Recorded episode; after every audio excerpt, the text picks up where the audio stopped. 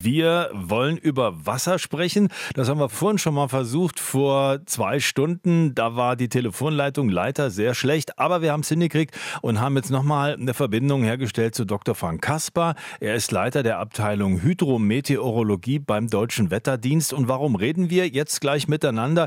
Es geht um die Frage, wie Wasserextreme zu verstehen sind als Folge des Klimawandels. Das ist nämlich Thema einer Konferenz von Klimaforschern heute und morgen in Bremerhaven. Da ist Frank Kasper dabei und die Bundesregierung will sich am Mittwoch mit der nationalen Wasserstrategie befassen. Hintergrund sind die vielen heißen, trockenen Sommer und die große Frage, wie kriegen wir das künftig hin mit dem Wasser? Herr Dr. Kasper, äh, nochmal die Grundsatzfrage. Klimawandel, hm, heißere Sommer, überhaupt äh, steigende Durchschnittstemperaturen, das ist ja ähm, unumstritten. Weltweit ist dieser Trend zu sehen. Aber hat das oder geht das einher grundsätzlich auch mit der Folge, dass es immer weniger Wasser zur Verfügung gibt für die Menschen? Ja, wenn man über Wasser spricht, dann denkt man in der Metrologie vielleicht zunächst an den Niederschlag. Äh, ist ist aber hier noch der Zusammenhang, dass man insgesamt natürlich auch die Verdunstung im Blick haben muss. Sie haben es eben selber schon gesagt, die Temperaturen steigen, das ist unstrittig und das wird auch so weitergehen. Das heißt, dieser eine Teil der Wasserbilanz, äh, die wird auf jeden Fall kommen, dass wir sozusagen erhöhte Verdunstung sehen, was eben dann äh, zu Dürresituationen auch beitragen kann. Kann man, das, kann man ja? das irgendwie messbar darstellen, wie sich das in den vergangenen Jahrzehnten in Deutschland entwickelt hat? Also Grundwasser, ist das Grundwasser gesunken? Sind die Flüsse generell jetzt mit weniger Wasser in den Sommern unterwegs oder ist es unterm Strich äh, doch mehr oder weniger konstant? Also als DVD äh, schauen wir zunächst mal drauf, was in der Atmosphäre passiert. Wie gesagt, es gibt diese zwei Komponenten. Wir messen natürlich den Niederschlag als solchen. Ähm, beim Niederschlag ist eben die Situation auch etwas komplexer, dass man tatsächlich mal regional und auf die einzelnen Jahreszeiten schauen muss. Ähm, gleichzeitig messen wir Temperatur und lassen das auch in Modelle einfließen, mit denen wir zum Beispiel die Veränderung der Bodenfeuchte bestimmen können. Also sozusagen im Zusammenspiel beider Phänomene sehen wir eben einen, einen Rückgang an, an Bodenfeuchte. Ähm, das muss natürlich dann äh, sozusagen in der Landwirtschaft und, und bei anderen Aktivitäten entsprechend berücksichtigt werden.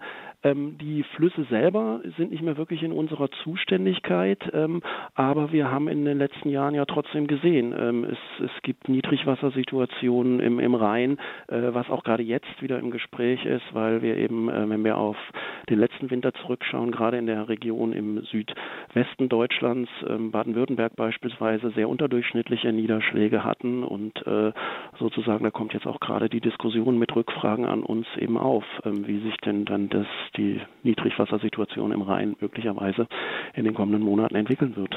Und die große Frage ist natürlich, wie soll man umgehen mit diesen Phänomenen?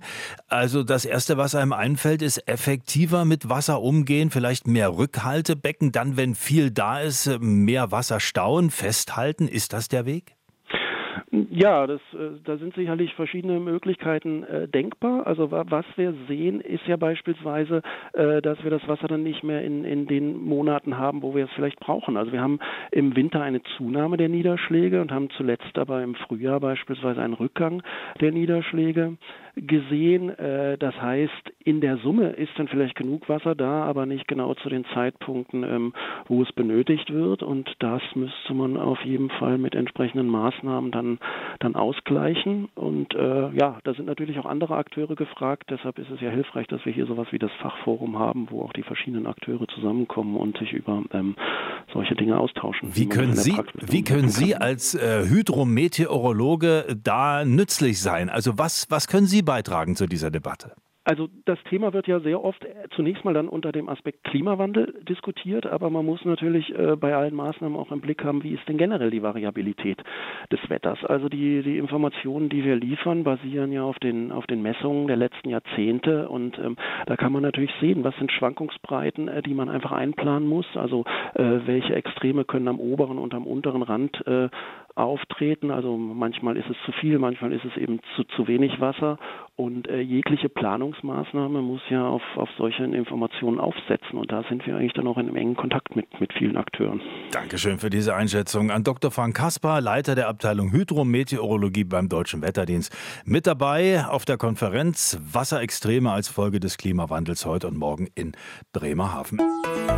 RBB 24 Inforadio vom Rundfunk Berlin-Brandenburg.